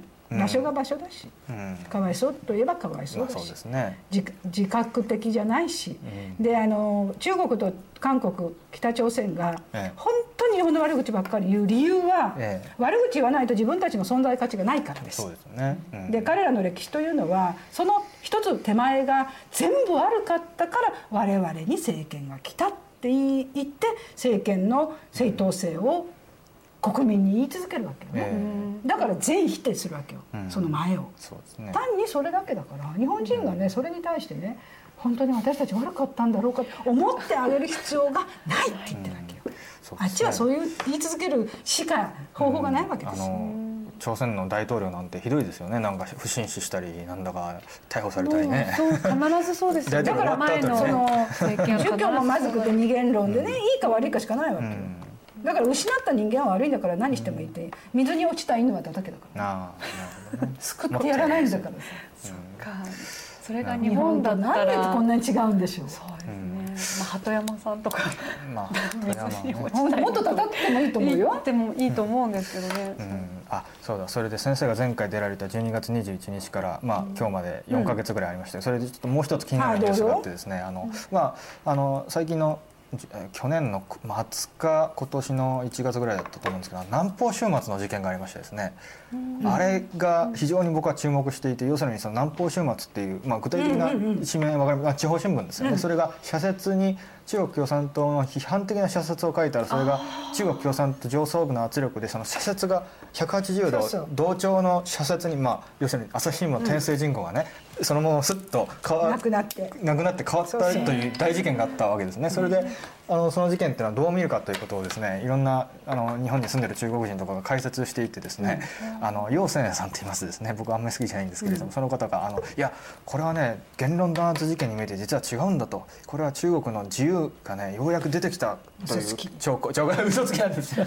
というふうに言って言って言ってるんだからですけれどもね。ね日本人に日本人に中国のことを悪く言わないっていうようななんか言い訳するような役割を与えられてるから僕言い訳ばっかするんですよ。えなもん弾圧に決まってるじゃない。当たり前ですよね。あどう見たって。社説が入れ替わしかも中国人があんなにね嘆いて怒ってね、でその少しでも自由なことを言ってた人たちがね、あのウェイボーでも何でも。でまた弾圧されてるわけだから、うん。あれを弾圧って言わないで何を弾圧って言うんですかわかんないですね。まあ福島香織さんに聞いたらもっとわかると思うええ福島香織さんが出ればよかったんでしょうけど、陽泉さんとかしかね。じゃやっぱりあのまずいことは困るから、なんとなくなあなあにしてくれるような人だけ呼ぶわけだからね、えー、陽泉さんね確かあの高速鉄道が落下した事故がありましてですね去年か一昨年か、その時もねなんかこれは埋めたやつでしょ？あの、こんなことはないんだみたいなことをまたはね当局の擁護をしてたんですね。そうそういう人が地上波で。被害者10人とか言って、うんそう他に乗ってた人はカウントされないんですよね、そのまま生き埋めっていうか、埋めちゃったってことですよね。ででも文句出たらまた掘り返したんでしょ？あれ掘り返したんですそうよそうよあれ。また掘り返してじゃあ人数を。それでその中からまた生きてる人出てきたの、ひどい話で。いやもうね上からの命令でね、とりあえず掘りあの埋めたの。それでもねみんなね、あの携帯で撮ってたんでね、ええそのその写真がね世世界に配信されたの、それでものすごいブーイングが来たんで、ええそれでまた違う人からの命令が来てまたそれ掘り返したんだよ、ホラー映画みたい。あのロメロで今鉄道省はでも墓を掘り返すみたいな。やっぱり問題なされてるよね。さすがにね、えだから世界が何か言えば、ええ。やっぱりさすがに動くは動くし、ええ。その私も福島さんからの情報がいろいろあるんだけれど、ええ。そのああいうウェボ事件というかこの南方週末はええ。結構大手で、えその工場の反と批判とかデモとかストライキとかいろんな報道がええ。ちょこちょこあるから中国は民主化したなんて言ってまたそうやって言い訳するやつがいるけれどそれはその報道があるということはそのライバル同士の中でちょっと上の人にくっついた方は報道ができるけれどもね下だと潰されるとかね。ええ。そうですこの南方始末の事件を逆手にとってこれは中国が自由化してる証拠なんだという言うんですよ。そ、れも前よりはねうん。バレたってことで、まあ、まあまあまあ確かそれはそれはそう言えば言える。に言えば言える、うん。でもどこが自由かっていうと結局潰して人を全部こうクビにしたんだから。うん処罰されたんでしょ？そうですね。まあどこに行ったのか分かりませんけれどもまあそういう事件があってちょっとこの話を聞いたかったんですけどね、うん。だから中国のマスコミは命がけだよやっぱり。そうです日本のマスコミより偉いっていうのが星野さんが言ってるでしょ？日本の方がマスコミだって。っていうのは彼女の意見ですよ。あちらは命をかけてるよねって。言ってなるほど。あのーまあちょっとまた話飛んじゃって申し訳ないんですけれども、例えば、まあ、先生身長とかあのいろんな豊吉ご専門だと思うんですけど今の例えば、まあ、これ昔の去年かな？の NHK スペシャルの話ともかかぶるんですが、あのーその今の中国人っていうのが例えばあの清朝ですとかその前の明でしたっけ、うんっていうのはそのどどう捉えてるんでしょうかね？そのざっくりそのざっくり。彼らの歴史観っていうのはどうなってるんでしょうかね？日本人と違って明や清の人と自分が直接血がつながってるようなそういう意識っていうの、ええ。何代も前に私の祖先がいてなんてないと、つまり王朝っていうのは自分から遠いもんだからね。皇帝は違う人だしあじゃあ。一切その一族っていう気持ちはないからね、であるのは自分の祖先の血がつながってる一族については何らかの、ええまあ親近感っていうの、ええあるけどそれはその性に対してあるだけで自分の持ってる家族の性、え国とか、ええそう地方とかいうものに対する一体感一切ない。一切ない。だからそれは本能の上でだから5,000年であれ100年であれ同じだから5,000年って平気で言うわけよなるほど。別にあの痛くも痒くもない、うん。例えばその自分の住んでるその省省ですか、うん。に対するそういうまあ我々のね意識は意識はありますか？中華民国時代に初めてできた。あそれ以前はない。だって省って一括りになってたって自分に何の関係もないでしょ、自分に関係なのは村と一族だから。なで省はなんで中華民国時代にできたかっていうと中華民国っていうのは実際には全然あの前に出した。ちょっと待ってね地図中華民国っていうのは実は全然その国が全部中華民国になったんじゃなくて辛亥革命で独立を宣言したのは南の方だけだったわけですよ。だから全体の清朝全体のせいぜい3分の1から4分の1というかそれでその問題はねこの南で独立宣言した省が仲良くなかったわけよ。うんうんそれで外省人を追い出した。うんうんつまり自分たちの省は自分たちだけでやっていくから、外から来た偉いお役人知事って大ええ体その言葉の分かんない人が上から降ってきてる落下山で降ってきてる政治家なわけよね、ええ中央が派遣した、えで中央が派遣した偉い人は自分の故郷には赴任させてもらえないの。ええ清朝の時代、結託するからさ一族。なるほどみんなあよく分かってるけどやることが、うん。それでその全然違うところへ降ってる。でそれを全員追い出して本省人だけでまとまるっていうんでこの時初めて浙江省だとか安徽省だとか湖南省の意識広東省って意識が生まれてこれが今台湾で外省人と本省人って言うでしょ、ええ。今台湾だけし言うでしょ、ええ。昔中華民国全部で言ったわけ。ああそうですか。そのせいでその、えーっとこの黄色いところはもう軍閥が8つも9つも党も出たわけでしょ、うんうん。中華民国。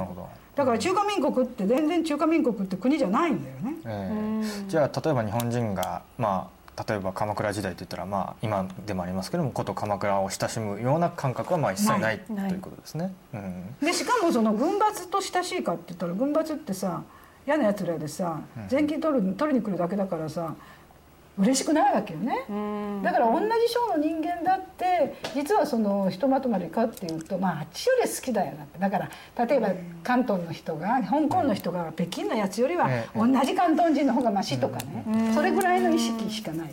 なるほほど。ただあのこれ前回の宮脇先生の放送で言ったかもしれませんけど、ね、NHK のそのあー中国何千年の歴史という話では、今中国人民というのが夏と書いて「か」かですよね、それに自分たちのルーツを重ね合わせて、えーいるんだということを言ってだからそのますね。平気で、はい。あの全然どこでも同じだからええ。なるべく古い方がいいし、ええ。なるべく大きい方がいいしという意識でモンゴルの弦は嫌だな。やっぱりその中国人らしい方がいいなというふうに選んでるだけだから、それは言うだけ言いますって。それは前に言ったようにええ。本心とかええ。本当に思ってるからそれが大事とかええ。じゃあかに関係のある人たち全員が兄弟のように助け合うかとかそんなことないでしょ。うん。日本に対して言うだけやん。なるほど。ふるさとを盛り上げていこうとかそういう動きはあないんですか？郷土愛的なね。そう、ん。郷土愛。どどうなんですか？中国の情報で聞いたことある？ない。ないですよね。ないです。そういえばね。うん。ないです。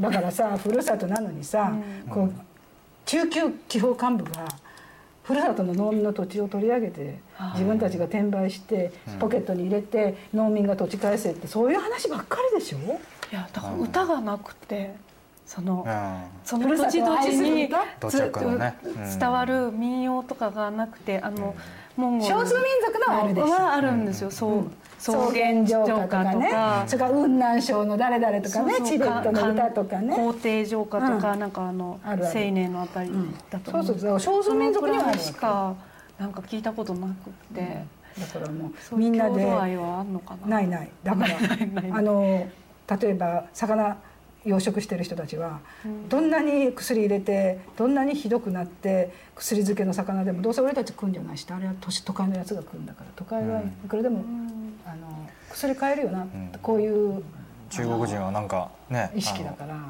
所得が上がれば上がるほど外国産のね日本とかの海産物を食うっていうだのが毒がいっぱい入ってるんだもん。尖閣のマグロ食べてるんですよね。あそうなの尖閣で取れたマグロだとか、うん。でもあん金まり塊嘘だ。嘘だ、嘘。それもそれもうもうそれもレラベルです あの先生にぜひこれ今までの放送でもそんな聞いてなかったと思うんですけどあのいろんなこう中国とか東アジアの東洋の歴史を先生ご覧になってこられてあの今後中国大陸っていうのはこの向こう100年とか300年とかのスパンでもいいんですけれどもこれどどうなっていくと予想されますか？どうなるんでしょそうれちょっとね聞きたいんですけれども。歴史家はね予想する人間じゃないんでね。え困ったね。え ごめんなさいただけど、ええ。1949年に始まった中華人民共和国がえ一体どこまで持つかっていうのはすごい問題だよね、うん。でも人口がこんなに多くなってどうするんだろうって。うん。まあいろいろね予想される方もいらっしゃいますしまあだけどもさえ全員死に絶えるわけじゃないんだからさいずれにしたって日本の隣に厄介な土地があってうん。めちゃくちゃになった人たちがいることになるから、えあのどっちに転んでもろくなことはないっていうえね。う分裂軍閥闘争になったらなったで、ええ。やっぱり日本にとってはあの脅される。日本が脅すの一番いい相手だからね。助けで今だってだって恫喝だよ。中国が環境汚染になったら困るの日本だろうとかさ。まあすでに困ってますからね。飛んできてだから助けろって助けろじゃなくて助け本当にあの命令系の恫喝だからね。えで鄧小平の時代に鄧小平が日本に何て言ったかっていうと、ええ。中国がこう大混乱になったら困るのは日本ですよって言ったの、えうん。それでお金出せって言ったのええなんかあの PM2.5 がね今ちょっと話題になってますけどそれで日本が脱煙脱り脱煙装装置をつけると。要するにそれは日本のためだからつけてもあ言わないんだよね。やその時はつけるらしいんですけど生産率が下がるから外すらしいんですよねそのそ後れでしかも今それでも中国のその環境を少しでも良くするのは全部日本の援助なのに一切国民に言ってないんだよ。うん。でそういうことを日本のマスコミはガンガン言うべきでしょ？そうですね。で発表さえしたら日本でだけ発表しても中国に流れるに決まってるから、ね向こうだってさすがにさチェックしてるしさ、ねそれをしないことだけでも、もう中共の御用御用メディ国アこう読める、うんなるほど。あのかつての中国の王朝がですね今のあのベトナムとかあのモンゴルとかっていうのをこうあの勢力下にしていましたよね。でこれこうこの周辺国っていうのはどどうなんでしょうかね。もっとやはり今のの圧迫がどんどん続いていってかつてのお属国的なことになるのかそれとでもベトナムってさええ。それをノノーと言ってるでしょ？そうですね、今。ええ。もうアメリカと組んでもいいからあっちやみたいなさそうですね。あのベトナム戦争の、ええええええそうなんですよね。ちょっとすごい様があるでしょ、ねうん、だそれはやっぱり ASEAN という枠もあるしあこうバックにね。ええそのベトナムとかそういう周辺の国っていうのは状況はかつてのお中国の王朝よりもちょっとやっぱり変わってくるっていうことなんですかね。ベトナムはね、え。歴史的にねやっぱり飲み込まれたことがない。あない。いつも反抗して反乱してるの、うん。それは朝鮮とよく似ていて。飲み込まれそうでいて、ええ。やっぱりあの別なのね。ううん。ん領土のなバッチリ領土の中には入らないのね。えでも今の北朝鮮のあの核はあれはねえうん。中国に対してねええ。あおお前あのの話は聞きたいですね。あの、えカードじゃないぞって言ってるっていううん。説をこの間聞いてあちょっとありそうと思う。えお前らのカードじゃないぞ。カードつまり中国が日本やアメリカを脅す時のために北朝鮮を上手に使うつもりで中国は北朝鮮に金やったり手なずけてたそうですね。はい。それで北朝鮮はところがところがどっこいそれも嫌という、そのもうあのヤクザをのまた 通り越して。あのヤクザの中のドラ息子。あでその親に向かってええ今度はこう振り回してるっていうだって大嫌いなんですよねお互いにね。そりゃそうですよ、うん。北朝鮮も利用し合ってるわけだけどね、でもそのアメリカや日本に対するその中国の思うようになその手駒にはならんぞっていう。はあありそうと思ってあっちの方が怖いよそうですね。日本にはさ海があるから飛んできたって海に落ちるか確率の方が高いけど、ね。北に飛ばしたらもうどっかに落ちるからね、だから今回のねだから中国は日本を脅してるけどうん。日本を脅してるけど実は北朝鮮みたいなあんなええ小さなあんなどうでもいいところに実は手こずってるわけ。だからさっきの話ちょっと戻る中。国はどうなるかええ。うん。まあ図に乗ってるよね。おえ。え金もあるし、え世界中もヨーロッパもアメリカも金で頭下げたり、ええ。あるいは物を言わなかったり、ん。言うこと聞いてくれたりしてるよね。ええ。だからこれでいけるこのままいけ、で大体これでいけるこのままいけっていう時ほど内部構想になるからね。えうん。だって取り合いだから、うん。その利権は。ええ。利権というのは取り合いになったら内部でヤクザの内部構想だからね、ええ。ちょっと待ちたいなだから日本は本当にうまくカードをして日本に一歩でも近づいたらあの差し違えてやるくらいのね、そっちに何かやったらこっちだって死ぬ覚悟だぐらいのね。だったら何でもできるわけですよ。北朝鮮みたいに、うん。うん。本当にそうですよ。台湾がね素晴らしかったのはね、ええ台湾に前に脅したでしょいっぱい中国はもう散々脅したじゃないですかええ李登輝さんの選挙の時でもね。でもしここにここに核飛ばしたら台湾だって黙ってない途中の町は近いんだぞってやったわけよ。うん。いくらでも町はあるんだから普通兵器だって飛ばせるって言ったんだよね。え台湾偉いのそれは。それとさすがにね相打ちになるでしょ。ええ。日本だってそうですよ。あっそって言えばいいのよ。うん。そっちが本当にそんなつもりだったら、もうあの一切日本人は中国大嫌いだからもうこれから中国今もうだって始めてるじゃん中国と付き合わない方法を考えます、そうですね。メタン今ハイドレートができたらあんたたちの資源はいりませんとかね。そうですね。それからあるよ。今初めて掘削がね。そう。うん。レアメタルを中国がええ。その政治に使って脅してええ。日本にもうこれ売らないって言ったらええ。日本はパーッと世界中にねそうそうででねでしかも中国いらなくなった。ブラジルの方とか。沖ノ鳥島でも。ね、あのあやっぱりこれはねすごく聞くのそういうのは。うん。で日本人はやっぱりあの40年そのメディアからあの中国びいきの人たちは抜き差しならない、そのトップはトップは抜き差しならないけど、ええ。庶民は抜き差し全然平気だからね私たち、うん。何も何もつながってないし、ええ。根拠受けてないしそうすると我々は嫌いって言えるでしょ、こうやって。うん。そうですね。そうするとその普通の日本人で関係のない人がそういう多数になればこれはものすごい大きな力でん。あちらは慌てるわけ。うん。でこれしかないと思いま。そうですすね。あのもっと敏感な民間の分野ではそのこの前テレ東かなんかでやってましたけどあのもう中国のあのデモがあった時にまあこう今でもありますけどね、去年の一昨年ぐらいからあの本当に中国で商売というか進出を検討していた企業がもう非常にタイとか、まあ、おっしゃったベトナムとかにもうどんどんどんどん移転していると。でタイは洪水がありましたですよね。11年2011年、うん。ただその被害を今国を挙げて克服して、ど堤防を作って非常にいい新しい団地をまた作って、うん。そこにどんどん今進出してるらしいんですね日本企業は、だって自然災害とね、ええ精神とは別だからねですよね、嫌がらせを受けることと、自然でしょうがなくて頑張ることとは別だからいやそれでもう本当に日系企業からするともう中国の反日感情というのがもう本当にやりづらいと、えこれからはもうタイ、えーあるいはベトナムもしくは他のインドネシアとか。だからようやく企業もちょっとこう懲りたというか、ええ諸刃の刃だから中国は日本を脅すけど、ええ脅しは結局そういう跳ね返りになるわけよね、えーところがね先生あのちょうどその尖閣でデモとか、まあ、今もありましたけどね、えーそれやってた時にあの、えーと島耕作って漫画あるじゃないですか。あれでね僕嫌いなんですけど広金健さんがあの時にあのちょうど社長島耕作っつって中国のあの工場編であった、ご覧になったかもしれない、それをここで中国人があの「問屋食いつ」って言って卵を投げるシーンがあるんですよね、そしたら島耕作がねあの何にも反応しないで黙ってその卵を体で受けてでそなんでそうするかというとこういうことをすれば中国人はいずれ自分がおかしいと気づくだろうからっつってこう突っ立ってるんですよ。そういうシーンがあってなんか中国人がなんかこう分かる分かるみたいなあああるんですけど。分かる描写があったんですか？この程度の認識なんだと広金さんはと僕はねその時に思ってねとんでもない漫画だなと思って、青木直人さんが、はい知ってます。はい。白あの島耕作が僕の書いたものを全部パクったって怒ってました、あら。そのシーンじゃなくて ええ。別のなんか経済でで講談社に文句言ったとそしたら同じ講談社からいいかと思ったと講談社の人が言ったえー、認めたんですか？とその人が言った編集者が あのなるほど。そっくりだと。ん。でもまああの漫画はまあいろんなところから持ってくるからねって言った、あーなんかその卵の話ってええ。なんか国家いやだと卵あの話にしたなんノーベル賞の授賞式で言った人誰だっけ？村村上春樹。さんを今なんか思い出して。ノーベル賞の授賞式じゃない。ノーベル賞を受けるつもりのその前の。あつもりの？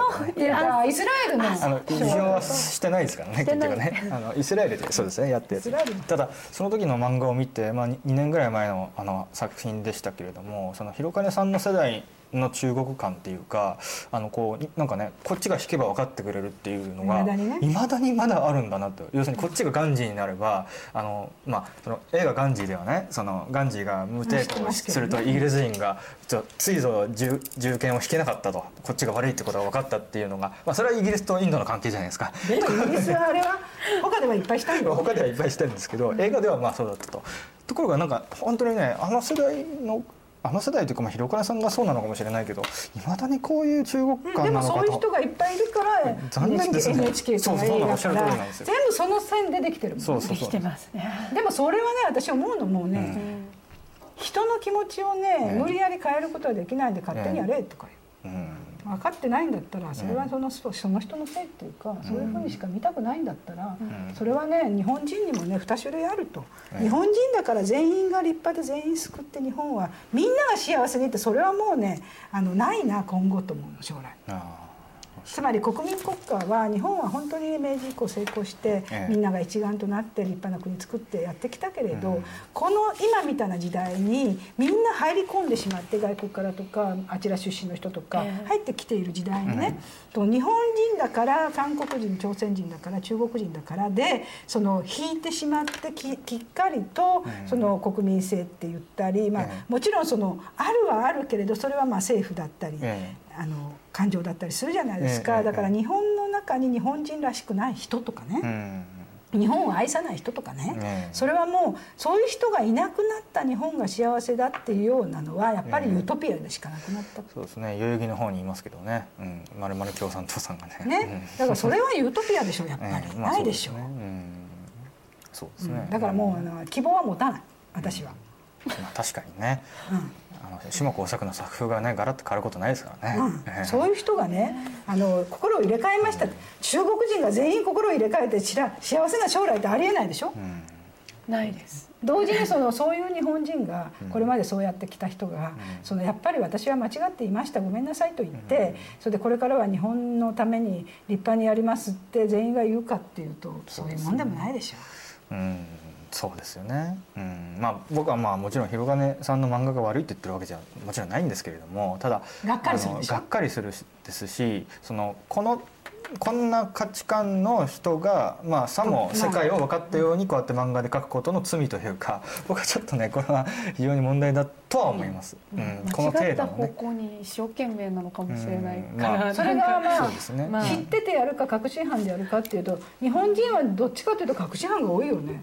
本当にそっちの方がいいと思ってやってる。でね。中国人とか韓国人は知っててやってるんだよ。あだからねあの人たちに言わしたらね日本人の方が嘘つきだと本気で思ってるじゃんと。こっちはね分かってやってるんだという気はあるみたい。ななんか外国の評価として日本人は嘘つきだっていう評価がすごくあるみたいであまりにもそのね、本音をやっぱりうん。隠してつまたりとか、りそのいい格好したがる？いい国人人でいたがる？も嘘つきだと言われたな。本当はもっと腹が立つでしょって向こうは言うわけよ、うん。そんなのされててね、怒らないおかしいから嘘つきな。だからなんか怖いみたいです。外国の人からいつぶち切れるか分かんないから。日本って何考えてるのかわからないして最後に死んでもらいましょうっていうあのヤクザの世界なんだよね。ねここまで我慢したんだから、もう他にあの後ろがないんだから、うん。っていうんでこう相口出すのが戦前も日本人はそうだったわけ。なるほど。一言もね言い訳しないでね。向こうの言う通りにね我慢してあげて我慢してあげて我慢してあげてもうこれ以上我慢できないって言ったらね何にも言わないでね軍事で言ったわけある日ある日切れる。満州事変それで私は最近言うの、もうね散々こんなことされてあんなことされてこれはひどいでしょってもっとガンガン言いましょう、でガンガン言って本当にもうあとなすすべがないから軍隊行きますって言った方がいいって、そしたら世界中が納得する。うん、確かにね。突然だとやっぱり変でしょ。びっくりしちゃってみんな、うんまあだからやっぱりちょっとずつ出していった方がいいっていう出しそれは言うのがいい。うん。言うのはねこれはねやっぱりあのみんなをか喚起するし、それで嫌だったら嫌だって言えばいいしそれ違うでしょって言えば言える言えるわけでしょ、で言うのは私は例えば自分の名前の責任で言うじゃないですか、うん。でこういうのがやっぱり表に出るのが新しいそのグローバルな時代への対応でいやまさにその通りですね。好き嫌いはちゃんと言わなきゃ、うん。我慢しちゃダメって、ね。我慢して嘘つだから嘘つきだって言われる、我慢しすぎるから。それがね最終的に国益につながる嘘ならまだしも、うん。そうでないことが多いですっていうかあの外国人は言わないと分かんない。そうですね。言わないで分かってくれというのはね甘い。そうですよね。だからこれが嫌っていうことは嫌って言わなきゃね誰も分かんないよ世界中。うん。おっしゃる通りですね。ということです。まあさっきの東大の話じゃないですけどなんかこうなんですか？英才教育だとか言ってこう小学校幼稚園の時から英語を使うのがグローバルだみたいなちょちょっとね違いますよねやっぱりね。うんグローバルっていうことを履き違えてるっていうかね。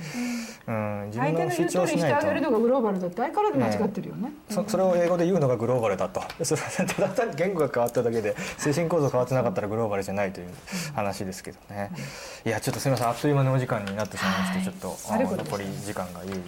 あ本当にね今日も面白い話が聞けたんですけれどもちょっとまた先生。でも元気が出ますよね、ええ先生の話聞くと、あの僕も本当に毎回先生の番組あのこれで6回で出ていただいてるわけですけど本当に大学生に戻った気分でしかもまあただあの非常に新しいあの知見というか新しい話も出てくるので本当に素晴らしいあの内容だったなと今回も思って楽し楽しませていただきました。あの皆さんも多分あ同じような感想をお持ちだと思います。ということで、えー最後、えー、と我々ちょっと感想を言い合って先生にまとめていただきたいんですがどうでしたか？さやさん今日は。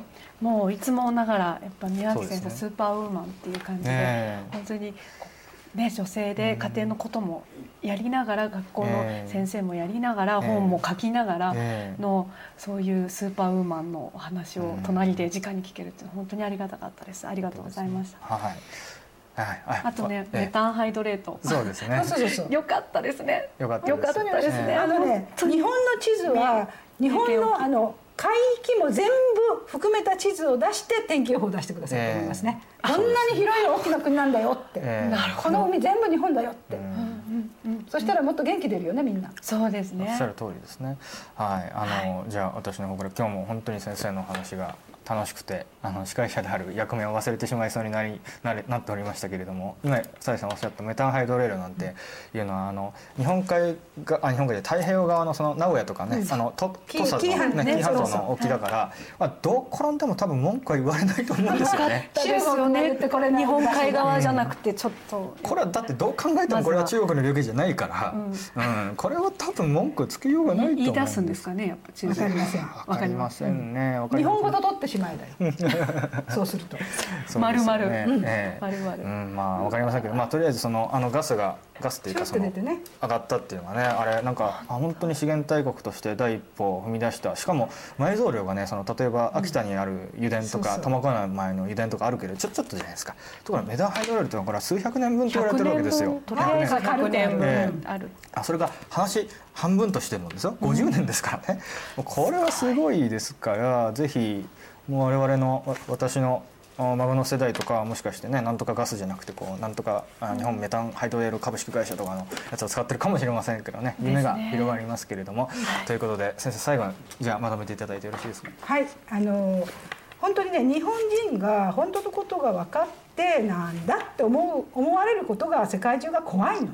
そうですね。だからあの文句ばっかり言うの。だから外国があんな文句言ってるこんな文句言ってるっていうような日本人の言うことはもう聞くのやめましょうその通りです、で事実事実関係だけ自分で追跡して、ええ。それでその本当にねあの日本国があってね沖縄切り取ってね天気予報するの全然ナンセンスだからね、日本国全部の海こ海ごとのね地図で天気予報してた。ら毎日それ見てたらあ日本ってこんなに広い領域を持ってるんだってわかるから、そう日本をね極小の極東の一小国だのね、日本が弱いだのっていうような宣伝ばっかりしたがる大人もええやっぱりその本当には。それは多分広金さんだと思いますけどね。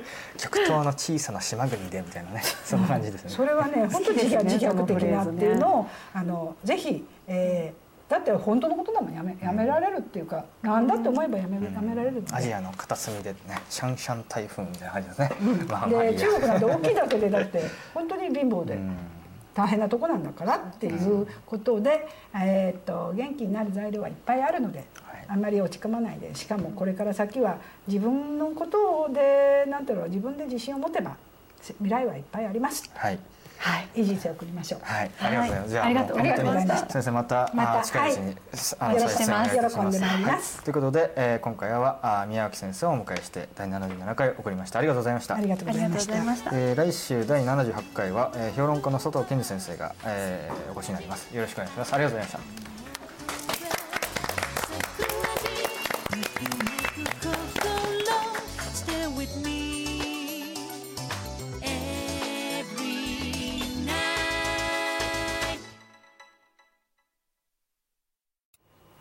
こんばんは。